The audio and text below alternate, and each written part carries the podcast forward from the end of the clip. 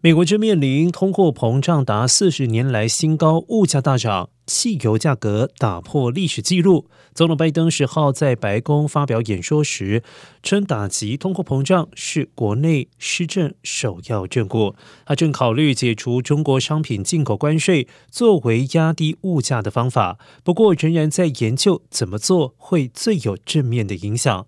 另外一方面，综合日本媒体十一号报道，总统拜登将在五月二十三号访问日本期间，宣布成立新经济组织——印太经济架构 （IPEF），